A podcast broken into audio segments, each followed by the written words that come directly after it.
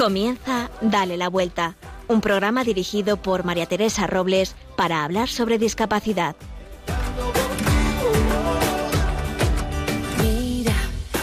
Las guerras perdidas, el tiempo sana las heridas, que todo lo que se ha bailado, eso nadie te lo quita. Los muros solo son mentiras. El sábado, mi marido y yo nos acercamos a la Feria del Libro de Madrid Íbamos con mucha ilusión y con un par de libros para comprar, sí o sí. Uno de ellos, un clásico, La vida de Santa Teresa. Llevo tiempo queriendo leerme algo sobre mi santa y esta vez no quería pasar la oportunidad. El otro encargo era para comprar un libro para mi hijo Ignacio, que tiene 19 años. Y tras años de epilepsia, le han dejado un daño cerebral en la parte del lenguaje, lo que le dificulta la lectura de ciertos libros. Él lee correctamente, pero no le llega toda la información. Y para, para llegar a su comprensión necesita un libro con un tipo de lectura específica que se llama lectura fácil. Se puede encontrar con LF. En ellos se utiliza una técnica específica para que todo su contenido pueda ser entendido por todos. Así que emprendí mi búsqueda por los distintos stand. Los 20, los 20 primeros no sabían ni de lo que les hablaba. La verdad es que me chocó, porque siendo personas dedicadas a libros, que no hubieran nunca oído hablar sobre esta técnica, me llamaba la atención. La gente, eso sí, nos atendió de manera encantadora. Unos me decían, mire, mm, aquí tenemos un libro que es sencillo de leer. Muchas gracias, respondía, pero está escrito con técnica de lectura fácil. Es que no es lo mismo. Seguí pasando stand, libros y libros de todas las temáticas posibles pero a nadie le sonaba esta herramienta. Mire, tengo estos que a lo mejor puede que le sirvan. Los miraba y les decía, son infantiles, ¿no? Es para niños pequeños que inician a la lectura. Sí, claro. Ay, no, es que mi hijo tiene 19 años. Gracias. Después de mucho buscar y sobre todo andar, nos dijeron que había una editorial que tenía una línea de libros con lectura fácil y con gran ilusión allí nos encaminamos. Hola, vengo a buscar un libro de, lectura fácil para un joven. Me han dicho que esta es la editorial y lo aquí lo voy a poder encontrar. Sí, claro, aquí los tiene. Me sacó cuatro entre un centenar que tenían. Me daba igual que solamente fueran cuatro, cuatro, con que encajara uno con la temática que le gustaba a mi hijo Ignacio, a mí eso me bastaba. Oiga, le dije, el mayor es para niño de 10 años. ¿No tiene una línea juvenil? Sí, Sí que la tenemos, pero no la hemos traído. Pues qué lástima, porque es que mi hijo tiene 19 años. Seguimos buscando y después de muchos noes, dimos con una caseta. Claro, claro que hemos traído. Aquí tenemos uno. Es sobre distintas historias de amor. ¿Y no tienen de otra temática? Vaya, es que es la única, el único tema al que no veo que encaja mi hijo. Uno de aventuras, de intriga, de ciencia ficción, de deporte, cualquiera le, le valdría, pero el tema del amor es que no, no es lo suyo. Pues no, solamente hemos traído este, solo tenemos uno. Qué lástima. Pero gracias, porque por lo menos ustedes tienen uno para, que, para jóvenes en toda esta feria. Cuando me iba pensé, 340 casetas recorridas, centenares de personas, miles de libros, búsquedas informáticas en distintos lugares para ayudar en mi búsqueda, y me voy sin un solo libro para mi pequeño hijo Ignacio. Digo lo del pequeño con sorna. Me iba muy cansada, sí, pero con una sonrisa, porque creo que he ido sembrando la necesidad de pensar en que también hay que fomentar la lectura en las, en las personas a las que les cuesta leer, no siempre con discapacidad. Que la inclusión va de eso, y de que los gustos de las personas son diferentes para leer. Es mucho más amplia y rica que un solo libro. En varias casetas me pidieron el nombre para hablar conmigo sobre el tema. No sé si me llamarán, pero por lo menos la semilla de la inclusión y de la lectura está sembrada.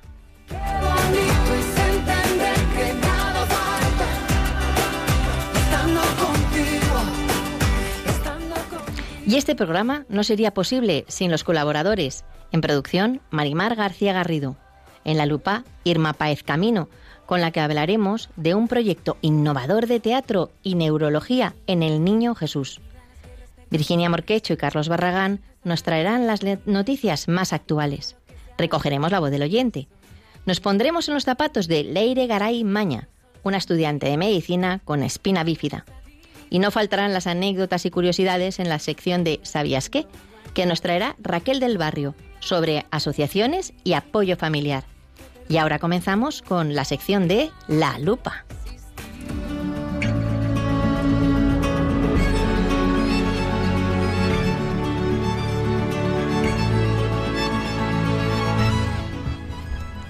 Hola Irma, buenos días. Hoy traemos a nuestros oyentes un proyecto muy bonito que contar. Hola María Teresa, buenos días. Pues sí, todas aquellas personas que siguen nuestra cuenta de Instagram, arroba dale la vuelta radio, habrán podido ver estos días en nuestros stories que hemos estado anunciando una sorpresa para hoy. Para ponernos en antecedentes, el martes pasado, Irma y yo fuimos al Hospital Universitario Niño Jesús para ver in situ el proyecto de teatro y neurología que están haciendo con los niños y jóvenes del hospital. Escuchad mejor lo que grabamos para vosotros.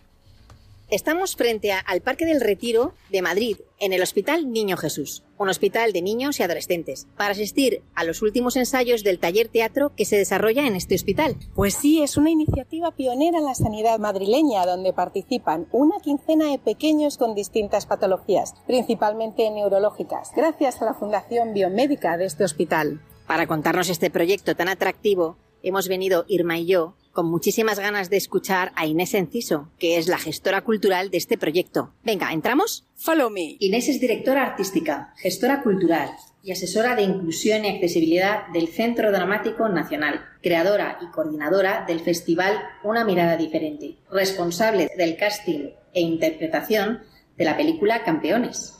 Hola Inés, ¿cómo estás? Encantada de estar aquí con vosotras. El proyecto Yo Cuento, ¿por qué ese nombre y quiénes participan en él? Pues mira, el proyecto nace de los médicos del Servicio de Neurología de aquí del Hospital Infantil Niño Jesús, que son eh, los neurólogos de mi hijo Mateo, y entonces ellos me propusieron crear ellos dijeron, ¿por qué no creamos un grupo de teatro con los niños de neurología? ¿no? Pero claro, eso era algo lanzado al aire. Yo lo que hice, que es, mi trabajo, por eso soy gestora cultural, fue darle forma al proyecto y que tuviera pues, unos objetivos, una metodología y una forma de trabajo estructurada.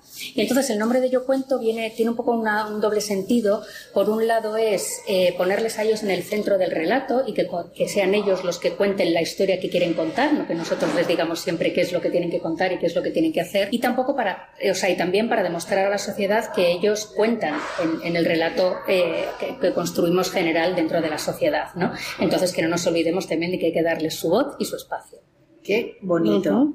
Entonces, Inés, eh, yo cuento según nos comentas, es un proyecto pionero en la sanidad pública madrileña y española, ¿no? Bueno, yo creo que es la primera vez que, hay un grupo de, teatro que trabaja específicamente con los niños de neurología, porque es verdad que hay otras patologías que están como más cubiertas en, actividades artísticas o culturales, ¿no? Pero yo creo que en el ala de neurología era algo que, faltaba, ¿no? Y tiene la novedad de, de eso, de ser un grupo estable que trabaja aquí, en el Hospital del Niño Jesús. Tenemos nuestro espacio de trabajo aquí, los niños vienen aquí, los profesionales actores, actrices, directores, dramaturgos que trabajan con ellos vienen también aquí y desarrollan todo el proyecto dentro del marco del hospital. Eh, Inés, este es un, es un proyecto que surgió como laboratorio, como para hacer algo que luego sirviera para el resto de hospitales. En él participan niños, pero también creo que participan profesionales. Claro, la idea era un poco generar ese laboratorio, como tú bien dices, ¿no? con, esa idea de experimentar, ¿no? de no ir solamente buscando un resultado, sino juntarnos, juntar a profesionales de las artes escénicas. Por aquí han pasado actores y actrices pues como eh, Javier Veiga, Pepe Villuela, Natalie Poza, Alberto San Juan, eh, directores y directoras como Lucía Miranda o Félix Estaire,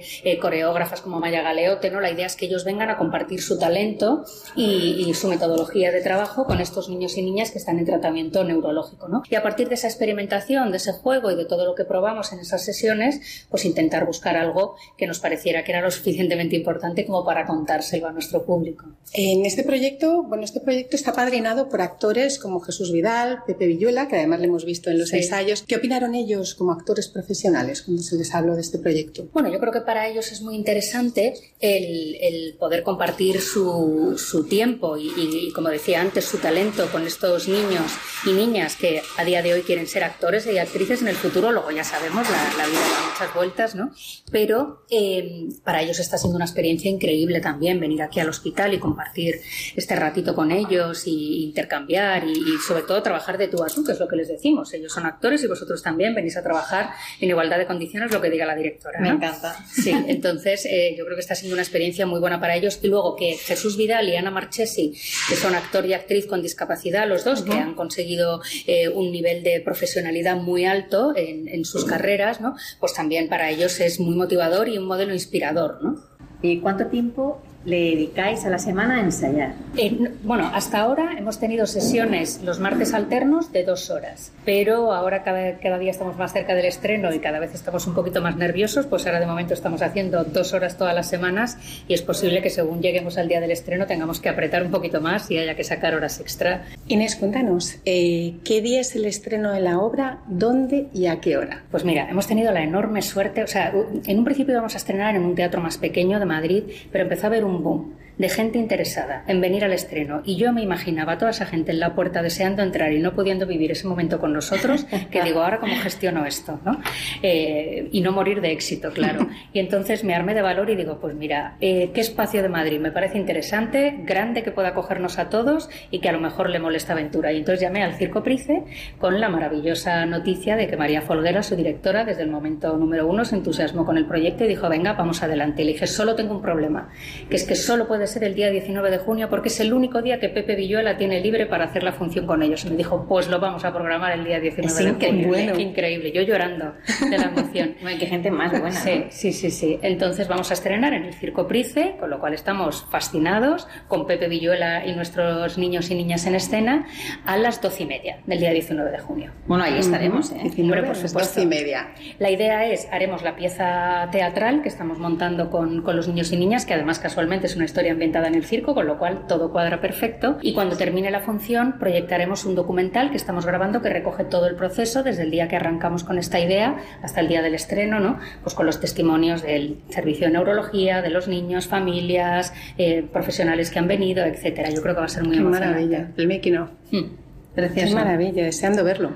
Inés, cuéntanos alguna anécdota que hayas vivido tú los niños? O cuéntanos. Pues mira, eh, el otro día nos pasó una cosa preciosa, que es que nos mandó un WhatsApp la mamá de Valeria, una de las niñas del programa, diciendo que había tenido tutoría con los profes en el cole y que estaban fascinados del cambio de Valeria, de cómo había mejorado en la atención, en la relación con los compañeros, en respetar el turno de palabra de sus compañeros, cómo estaba de integrada. Y estaba la madre emocionada contándolo y yo pensé, mira, pues ya solo por esto ha merecido la pena todo el trabajo, independientemente de lo que pase el día 19, que ojalá salga maravilloso, pero si no, ya ha merecido la pena el esfuerzo de todo este año. Desde luego me sí. pena, menuda anécdota más bonita. Sí. sí. Inés, una gran iniciativa para entretener, formar y divertir no solo a los niños que están hospitalizados, sino también a sus familiares y amigos. Y quién sabe si con el tiempo nace alguna estrella. Muchas gracias, Inés Inciso, ganadora de la medalla de oro de la Cruz Roja en 2019, gestora cultural del proyecto Yo Cuento, que es este gran proyecto en el que estamos hablando. Eh, gracias por estar con nosotros. Gracias a vosotras. Este laboratorio ofrece más que un entretenimiento. Pretende mejorar la vida de los pacientes y dar una nueva visión a la discapacidad, proponiendo un cambio de perspectiva gracias a la cultura y a la creatividad.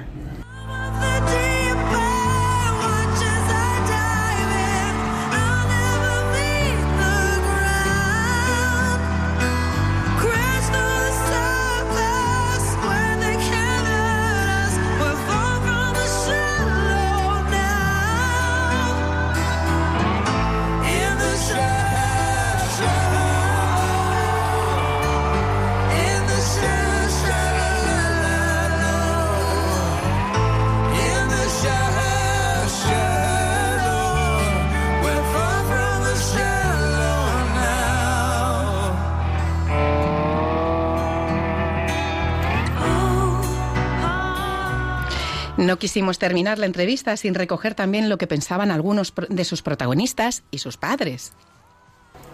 Bueno, Valeria, nos han dicho que eres una superactriz. ¿Qué es lo que más te gusta de esta interpretación que estás haciendo y de la obra y de lo que supone representar en un circo?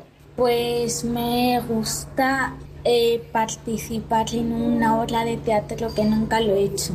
¿Y qué le dirías a nuestros oyentes que te están escuchando en la radio para animarles a que vengan, a que vayan al teatro a veros? Pues que va a ser muy divertido y que les va a gustar mucho.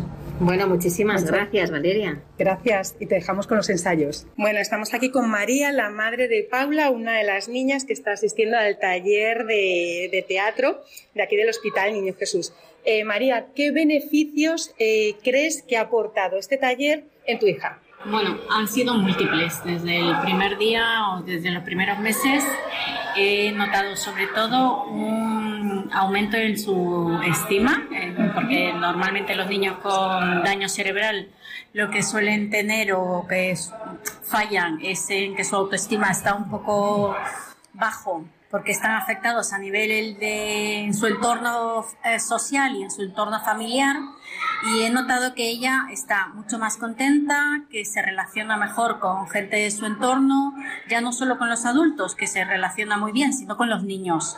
Ahora tiene mejor disposición para hablar con ellas, ya no tiene tanto miedo con sus dificultades que de por sí tiene, que ya tiene dificultades para el habla. Entonces noto que ahora está como más segura de poder hablar con los demás viene al taller con muchísimas ganas, viene muy ilusionada, no se pierde ningún solo taller. De hecho, aunque tenga exámenes, ella no quiere perdérselo. Y sobre todo es que el nivel de tranquilidad que, ella nota en los talleres y que se siente ella una más es lo que he notado, he notado que es lo que más le ha ayudado, ¿no? Porque aquí viene como una más, se siente escuchada, se siente apoyada, se siente comprendida, juega con, el, con todos los demás niños y está en su mundo, en un mundo en el que no es diferente de nadie. Qué maravilla, qué valores tan bonitos, ¿verdad? Muchas gracias, María. Bueno, y ahora estamos con Jacobo, el padre de Curro. Hay pocos chicos, hay más chicas que chicos. ¿Cómo se aventuró Curro a apuntarse a esto y por qué le animasteis? Eh, Curro está todavía en el programa del hospital de, para niños con DCA. ¿Qué es DCA para la gente que no lo conoce? Daño cerebral adquirido. O sea, son niños que, que tenían una situación normal y durante algún momento de su vida han sufrido un daño cerebral que les ha alterado su vida. Y Curro todavía está en el, programa de, los dos años que está en el Niño Jesús, o sea, viene todos los días y tiene sus terapias de logopeda, de fisio, de, de psicopedagogos, eh, terapia ocupacional. Entonces, bueno, le ha cogido un poco dentro del, del hospital el programa y entonces una tarde en vez de venir a hacer sus trabajos más convencionales y sus terapias eh, diarias, pues viene a este taller de teatro, por lo cual es una manera distinta de enfocar las terapias y viene mucho más contento, con, con una actitud más, más más de, juego. Y además como es un taller, me parece muy importante que es un taller eh, eh, dirigido por profesionales de, la escena, ¿no? Es un, o sea, es, es un compendio entre los, los, los, psicopedagogos del hospital y profesionales de la escena que están haciendo una labor muy, muy seria con ellos. O sea, que, es un trabajo bien dirigido, como si dijéramos. Bonito. Muchísimas gracias. Muchas gracias a los dos.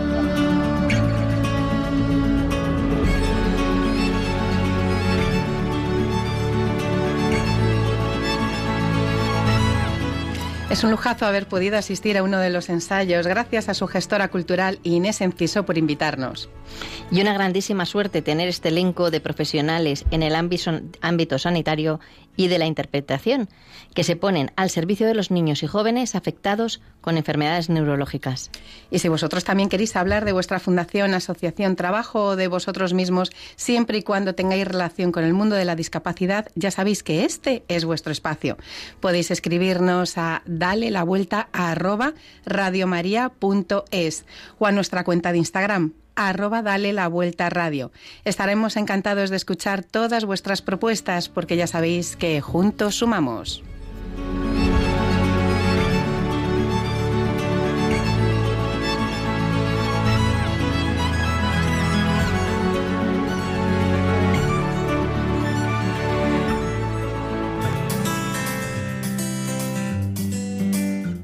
Y ahora Virginia Morquecho y Carlos Barragán nos tienen al tanto de la actualidad. La Universidad de Valladolid está celebrando la cuarta edición de Capacienciate, un programa divulgativo para personas con discapacidad. El proyecto que se inició el día 3 de junio y durará hasta el 6 de julio contará con investigadores de diferentes áreas de conocimiento como anatomía, bioquímica y recursos forestales, entre otros. En esta edición se busca acercar los conocimientos e investigaciones a usuarios con discapacidad, facilitándoles el acceso al conocimiento científico. Si estáis interesados, encontraréis toda la información en la página de la Universidad de Valladolid www.uva.es.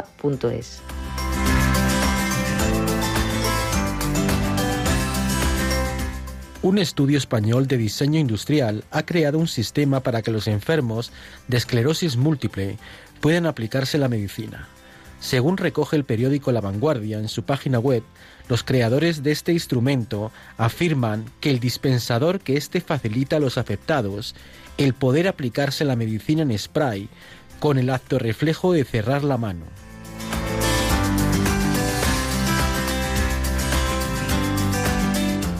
Se ha puesto en marcha la primera oficina de vida independiente de Alicante, que pretende favorecer la, autonomía de las personas con discapacidad. Este proyecto, creado por la Fundación Juan Carlos Pérez Santa María, tendrá como una de las principales misiones dar a conocer la figura del asistente personal, como un apoyo fundamental para el desarrollo y la autonomía de personas con discapacidad, según recoge el periódico digital información.es.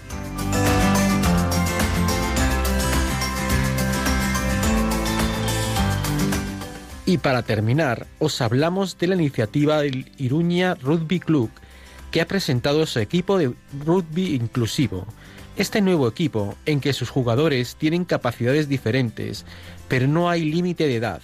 Se trata de una experiencia pionera en Navarra, aunque no es algo nuevo, ya que existe desde hace unos años la Liga Butsa de rugby inclusivo, impulsado por la Federación Vasca. Y hasta aquí las noticias de hoy.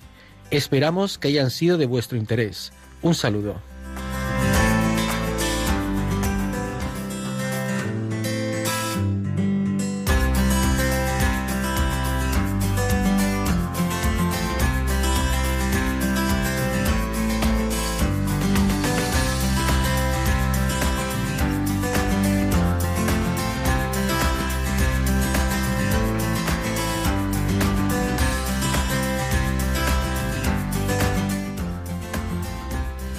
Bueno, y ahora Virginia nos va y nos trae la pregunta del oyente. Virginia, ¿qué nos, cuentas, ¿qué nos cuentan hoy nuestros oyentes? Pues mira, hoy comenzamos la sección con la voz de María y Andrea de Madrid, que nos dan la enhorabuena por las recomendaciones de libros sobre discapacidad que comentamos en la lupa del programa anterior. Ana además nos pide que hablemos acerca de los libros de lectura fácil a los que hacías tu referencia en la introducción. Así que tomamos nota. Y por último, Agustina y Amalia nos comentan que no pueden escuchar el programa en directo. Así que aprovecho para recordaros cómo podéis acceder a los podcasts para disfrutar de darle la vuelta cuando queráis. Es muy sencillo, tenéis que entrar en la página www.radiomaria.es y ahí veréis la sección de podcast. Solo tenéis que seleccionar el nombre de nuestro programa, darle la vuelta y ahí los podéis encontrar todos y escucharlos cuando queráis. Bueno, Virginia, creo que ahora eres tú la que quieres pedirle algo a los oyentes. Pues sí, mm, mire, quiero pediros que nos enviéis buenas noticias, elogios o aspectos positivos sobre cualquier tema relacionado con la discapacidad. ¿Es como un buzón de buenas noticias? Sí, sí, algo así. Mirad, hoy empiezo yo con un ejemplo muy cercano. Un colegio de mi ciudad, de Burgos, ha adaptado el patio para hacerlo más accesible a una niña con baja visión han pintado los bordillos, rampas o lugares de paso para que sea más fácil moverse sin encontrar obstáculos. Bueno, me encanta. Muchas gracias, Virginia. Esta bonita iniciativa nos hará ver el mundo en positivo y con ello daremos la vuelta a la discapacidad.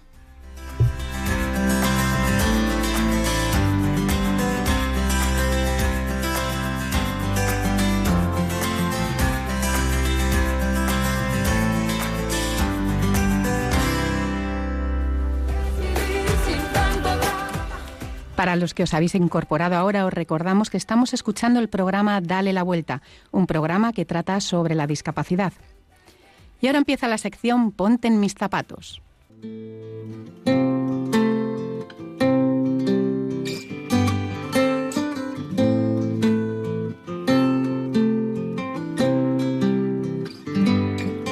La vida tiene tu nombre de las mil batallas, la fuerza de tu mirada.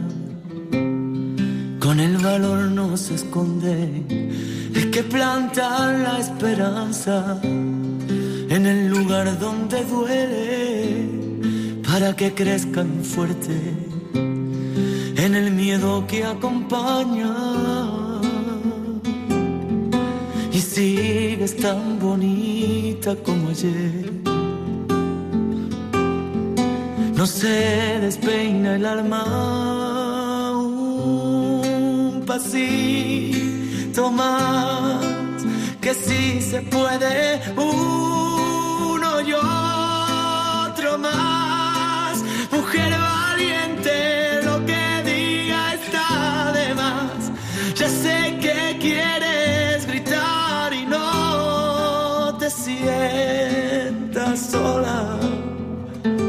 Contigo estoy, contigo estoy, contigo estoy. Y con esta preciosa canción que ha elegido Leire Garay Maña, empezamos la sección de Ponte en mis zapatos.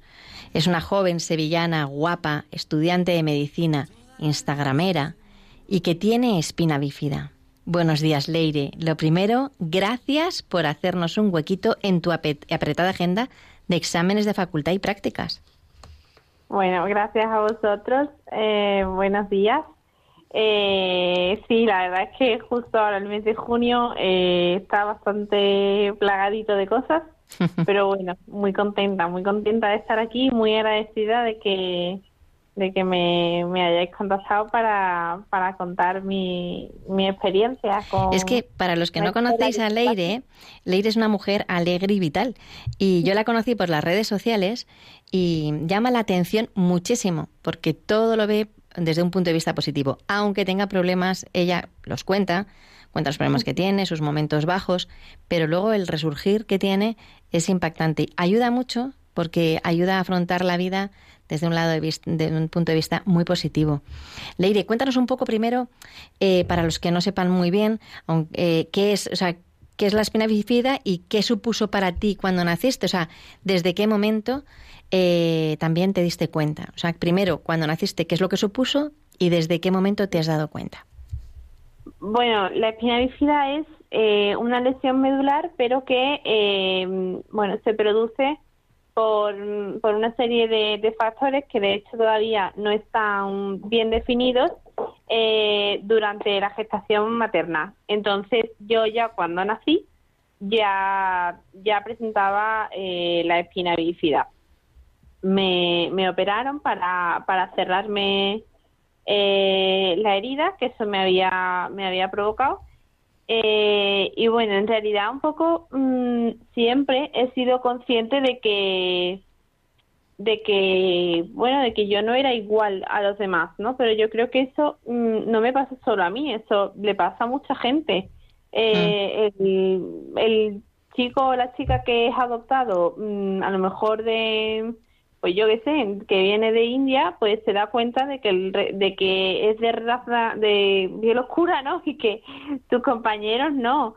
Eh, yo qué sé, yo sí, yo me daba cuenta desde muy pequeñita que, que yo necesitaba, pues eso, pues una, primero un andador, luego unas muletas para, para caminar, una silla de ruedas para, para distancias más largas, ¿no?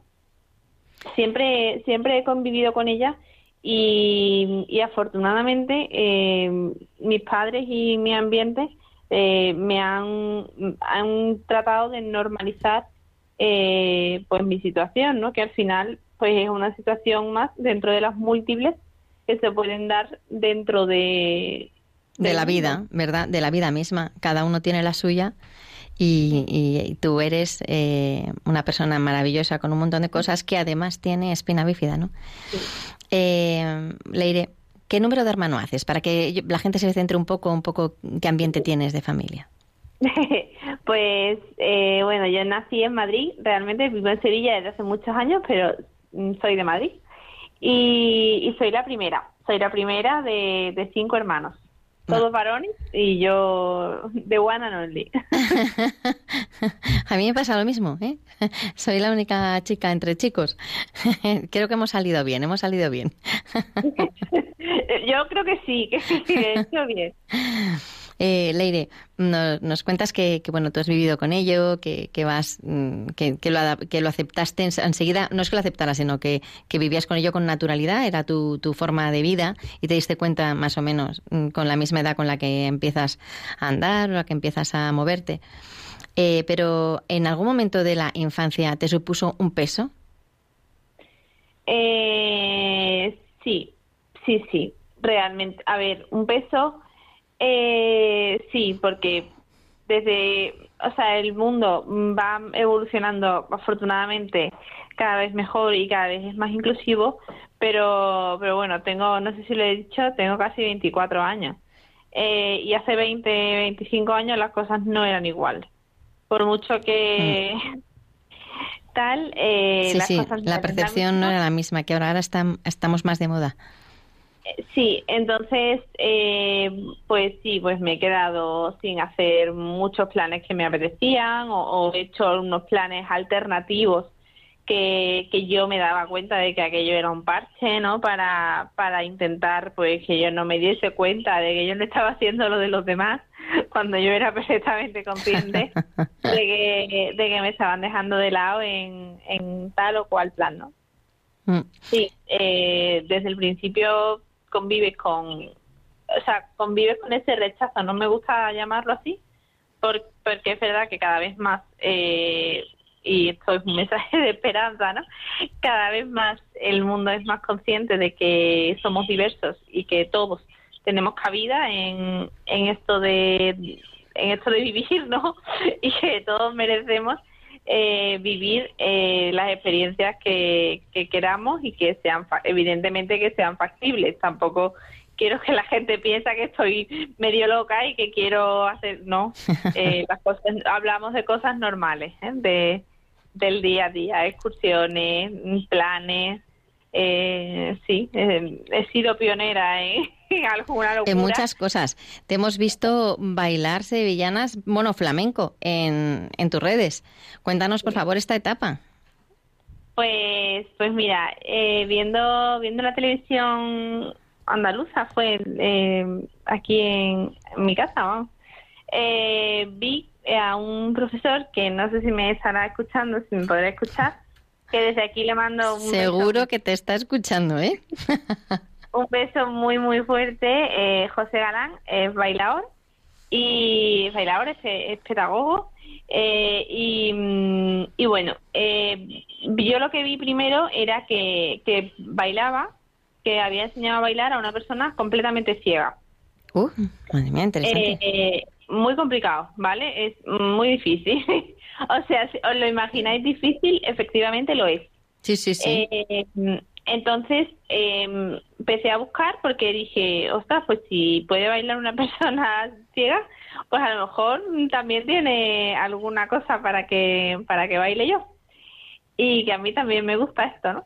Y me apetece probar. Y, y encontré su teléfono y, efectivamente, tiene grupo para personas con, con movilidad reducida. Ah, qué interesante. Grupo para personas con, con discapacidad visual, eh, diferentes grados. Hay personas como la que la persona que yo vi, que se llama Lola. Lola no ve absolutamente nada, pero bueno, hay gente que, que sí que ve un poquito, tal. Y, y bueno, tiene, no uno, creo que tiene dos esto no estoy segura, ¿eh? pero bueno, uno por lo menos. eh, grupo para personas con, con discapacidad intelectual. En el Oye, muy que bien. cabe todo el mundo. Eh, O sea, veo que es inclusivo en general, o sea, no es solamente con la ceguera o con la, eh, una discapacidad motora. Sí, sí, es inclusivo pero específico, porque cada persona necesitamos una cosa distinta. Bueno, me encanta. es, él es plenamente consciente de que la forma que tiene de enseñar, o sea, que la forma que necesita un- una persona con una discapacidad visual es diferente al, a, la, mm, a, la que necesita una persona con, con discapacidad intelectual, que a lo mejor bailan igual de bien y pueden hacer cosas preciosas. Eh, y son artistas, pero ne- para, pero para adquirir los conocimientos o para, para ser capaces de expresar ese arte necesitan pues gen- eh, diferentes formas de, de trasladar ese aprendizaje Me encanta. y esta, esta cosa. Entonces, pues bueno, muy bien. Hubo también un tiempo que había gen- eh, personas con discapacidad auditiva, pero ese grupo no sé si sigue. Hmm, Oye, yo creo que este le vamos a fichar. Ya eh, nos has puesto en contacto con alguien que para la lupa va a venir muy bien. Nos das, eres un filón. Oye, eh, otra, yo- también llama mucho la atención que eres una mujer alegre y luchadora eh, y que no hay reto que se te ponga por delante, pero mm, también que no te consideras un héroe, ¿no? Y que la sociedad a veces nos ve como héroes o inválidos, no hay término medio, ¿no? Y esto tú lo cuentas muy bien en la cuenta. Eh, explícalo un poco.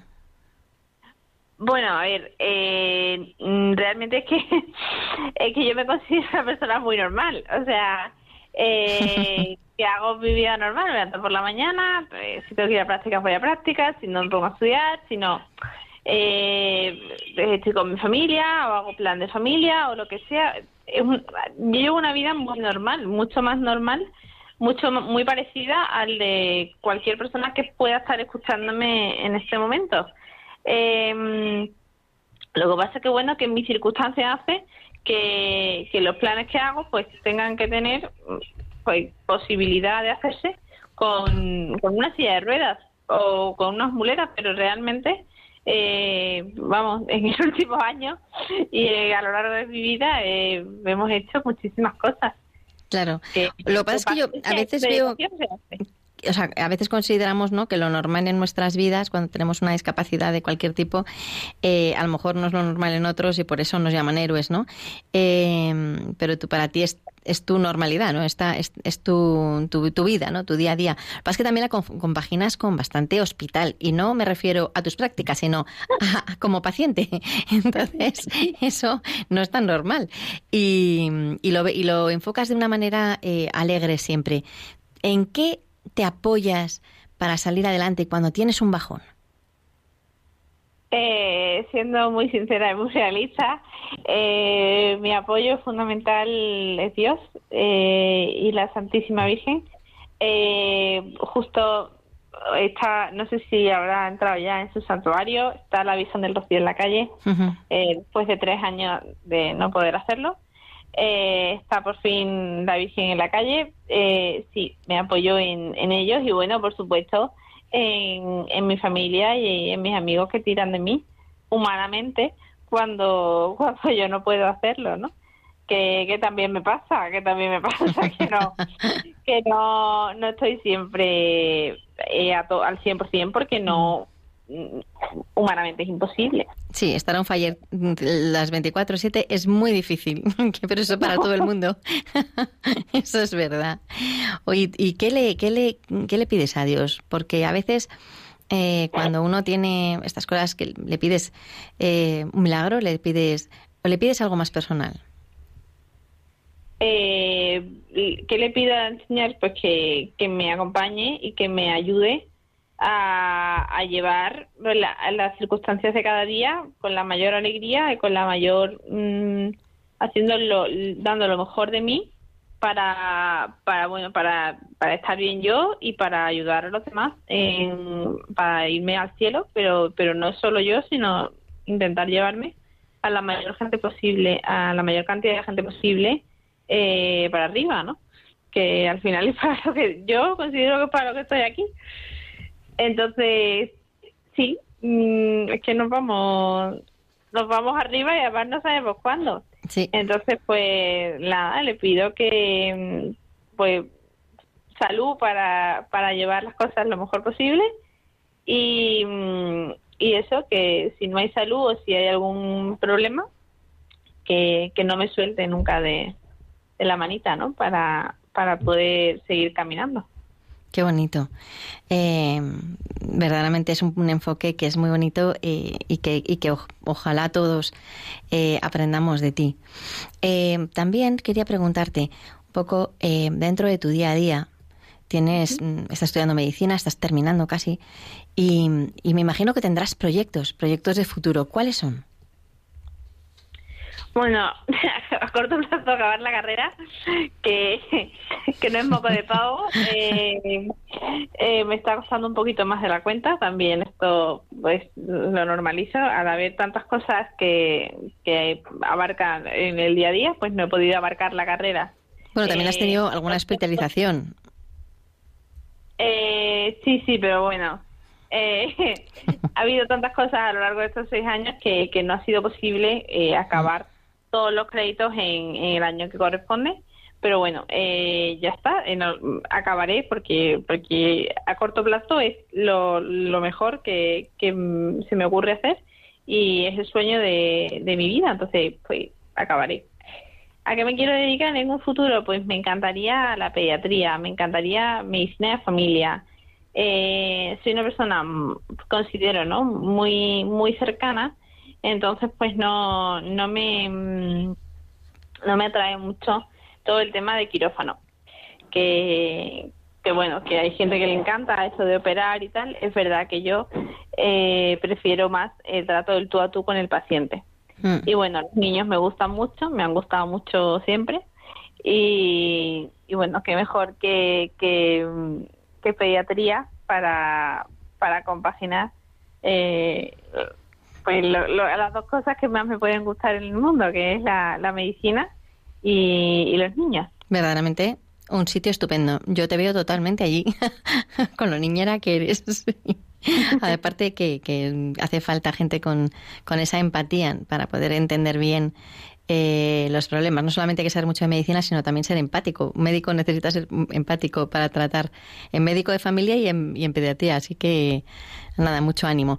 Y um, abriste una cuenta de Instagram que hemos comentado antes y que, y que la verdad es que está siendo, um, bueno, pues muy bien recibida y además está siendo una alegría para muchas personas que lo están pasando mal. La cuenta se llama Leire con Y, Leire Garay también con Y. Guión, Garay. Leire, pero la cuenta se llama Leire Garay, ¿no? No, Leire de Garay. Ah, Leire de Garay, guion bajo 98. Efectivamente. Vamos a repetirla. Leire de Garay, guion bajo 98. Efectivamente, todo Y, ¿vale? Porque, porque así soy yo. y, y, y, y, Especialista, pero mm, quieren. me quieren en mi casa. Te quieren así, ¿no? Te quieren así. Oye, Leire, y te queremos aquí también. que, nos da pena que no estés en el estudio. Leire, eh, ¿por qué abriste la cuenta y qué pretendes de ella? Bueno, abrí la cuenta porque vi la necesidad, o vi como ese, en, en, derecho se llama vacío legal, pues no sé cómo llamarlo en el, en el ámbito de la discapacidad, eh, de gente, eh, no que contara las vivencias o cómo viven sus hijos, ¿no? Eh, la discapacidad, sí que vi pues muchas cuentas de muchas madres muchos padres que sí que hablaban de, de sus hijos y de, de la enfermedad o de, o de la discapacidad, depende del caso, ¿no? Eh, que tenga que tengan sus hijos, pero no veía a nadie o muy poca gente que eh, que lo, que lo hiciera desde su punto de vista y que además eh, fuese una persona joven, ¿no? Una persona pues de mi edad, con, con mi perspectiva, digamos, de vida, ¿no? Que mm, si Dios quiere, pues me quedan muchos años y, y tengo muchos proyectos por hacer, entonces, y por, por vivir, entonces, pues, eh, es verdad que notaba que que siempre que me paraban por la calle, porque yo vivo en, en la ciudad, pero vivo en, en un barrio que parece un pueblo, siempre lo, lo contrario, parece un pueblo. eh, siempre que me paran por la calle, así como de gratis, eh, de pronto, eh, ay, pobrecita, hay tal, hay no sé qué, mm, qué pena. ¿Y fue un accidente? No, no, señora, yo sí toda la vida, ¿no? toda la vida, sí, toda la vida, esto es lo que hay. Gente por la calle que no te conoce de nada, ¿no? El otro día también, pues, eh, ay, quiero decirte que es que eres estupenda y que eres súper valiosa. Y yo decía, ¿esta señora quién es? Justo hablo de señora porque justo las dos cosas que me vienen a la cabeza son señora, pero vamos, señora, Con toda su buena voluntad, ¿no? Pero... Sí, pero yo, pienso, ¿por qué? O sea, es, una...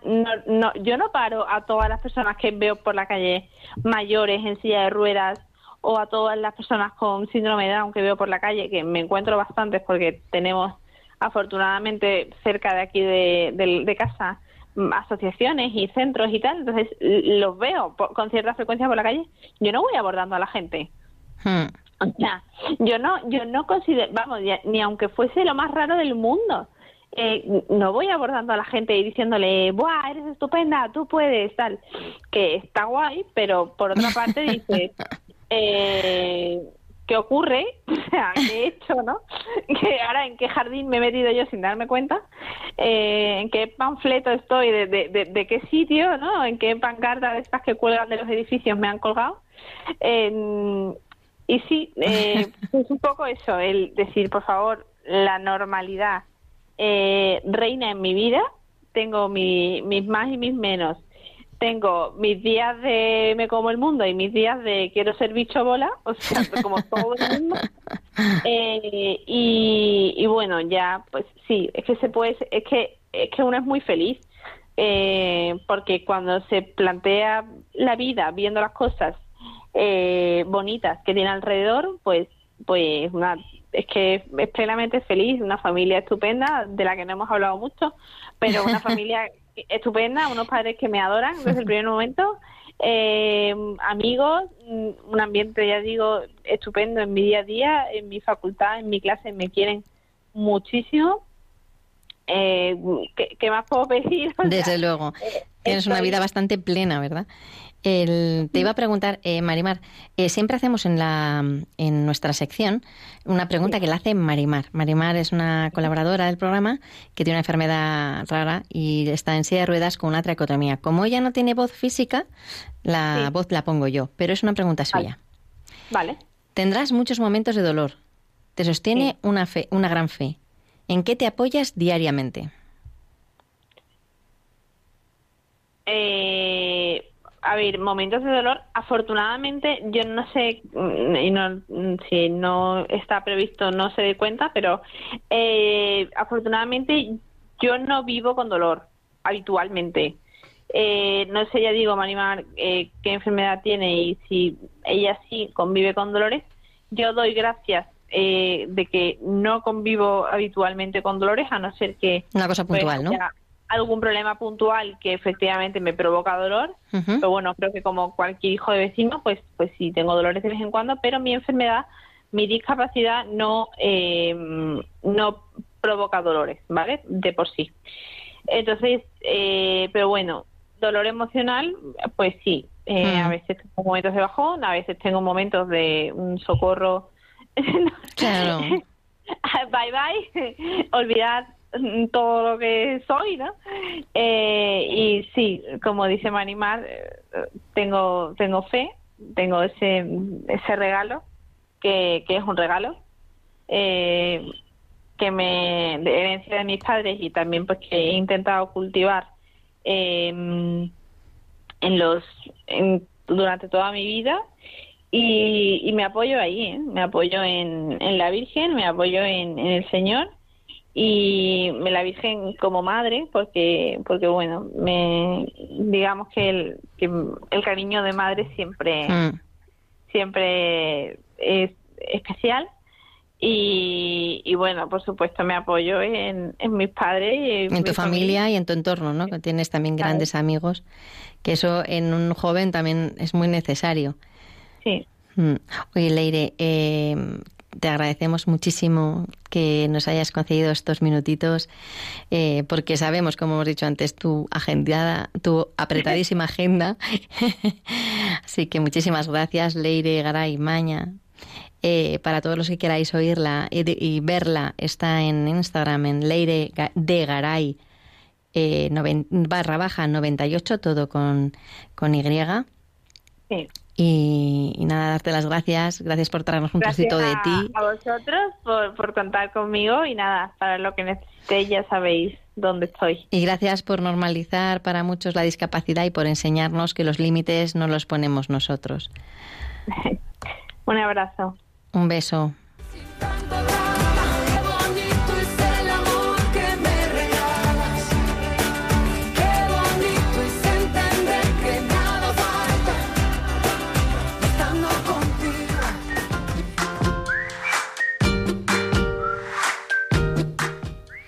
Y ahora os dejo con Raquel del Barrio, en ¿Sabías qué? que nos hablará de las asociaciones y el apoyo familiar, un tema que interesa a todos. Adelante, Raquel.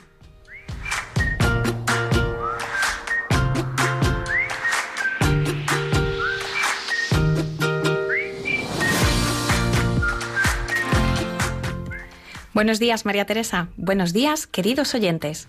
Hoy, en ¿Sabías qué? hablamos de asociaciones y apoyo a las familias.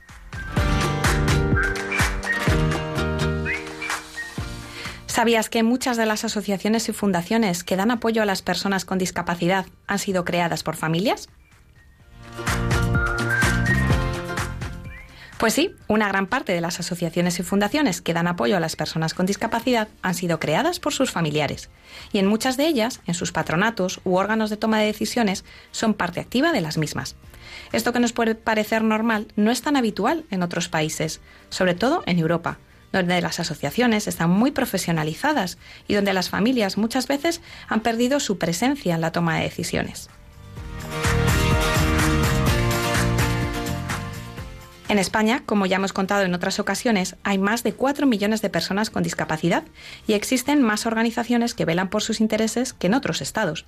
La misión principal de estas entidades es visibilizar a la persona que representan, trabajar por su inclusión en todos los ámbitos, defender sus derechos y necesidades con el fin de mejorar su calidad de vida y bienestar ofrecer al mismo tiempo ayuda y apoyo no solo a la persona con discapacidad, sino también a su entorno, principalmente a la familia, orientándolos y acompañándolos en el día a día a través de herramientas, acciones formativas, apoyo logístico o emocional, según los casos, y ayudándoles a promover la autonomía de la persona con discapacidad. Pero también a nivel social. También suelen promover la colaboración con otras asociaciones o entidades similares, pues compartiendo experiencias, proyectos y objetivos. La estructura asociativa en España, tanto a nivel estatal como autonómico o local, es muy superior a la que existe en otros países cercanos, como decimos. En España, las asociaciones para personas con discapacidad pueden tener carácter local, provincial, regional o estatal. Además, están repartidas entre, entre, las que se centran pues, en discapacidades físicas o intelectuales de forma específica y aquellas que se dedican a abarcar la discapacidad de una forma más genérica. Por ejemplo, algunas de estas más generalistas son CERMI, que es el Comité Español de Representantes de Personas con Discapacidad, la principal plataforma de representación, defensa y acción de las personas con discapacidad, Plena Inclusión, que es una organización que se centra en la atención a la persona con discapacidad intelectual o del desarrollo, Aspace, que con más de 18.000 asociados en España, pues defiende los derechos de las principales entidades de atención a la parálisis cerebral. Y, por ejemplo, la Fundación 11, que está formada por diferentes asociaciones que tienen como principal objetivo lograr la integración de las personas con ceguera y problemas visuales. Por otro lado, la Fundación Isabel Gemio, la Fundación Bertín Osborne, la Fundación A la Par, la Fundación Síndrome de Down de Madrid son algunos de los ejemplos de organizaciones creadas por familias, como te decía al principio, de entre muchas más. Una gran labor está la que llevan a cabo las entidades, sensibilizando a la sociedad, apoyando a las personas con discapacidad y acompañando a sus familias y a sus entornos. Y hasta aquí nuestra sección de hoy sobre asociaciones y apoyo a las familias. El próximo día hablaremos de programas de respiro familiar. ¿Qué será eso? Si quieres que en próximas secciones tratemos algún tema en particular, solo tienes que escribirnos un correo electrónico a dale la vuelta. Hasta el próximo programa y feliz día. Adiós.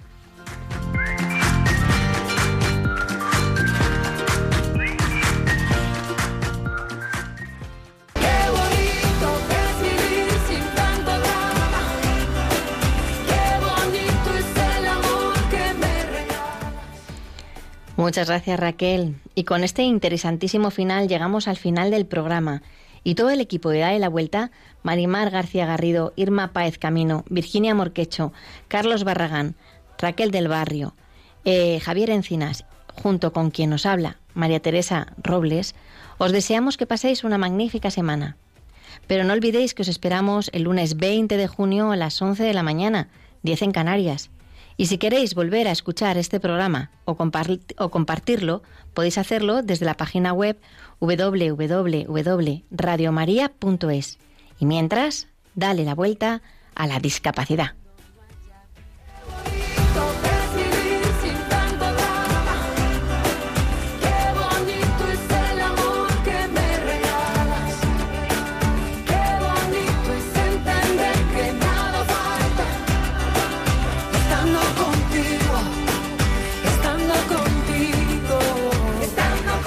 Concluye así en Radio María, Dale la Vuelta, un programa dirigido por María Teresa Robles para hablar sobre discapacidad.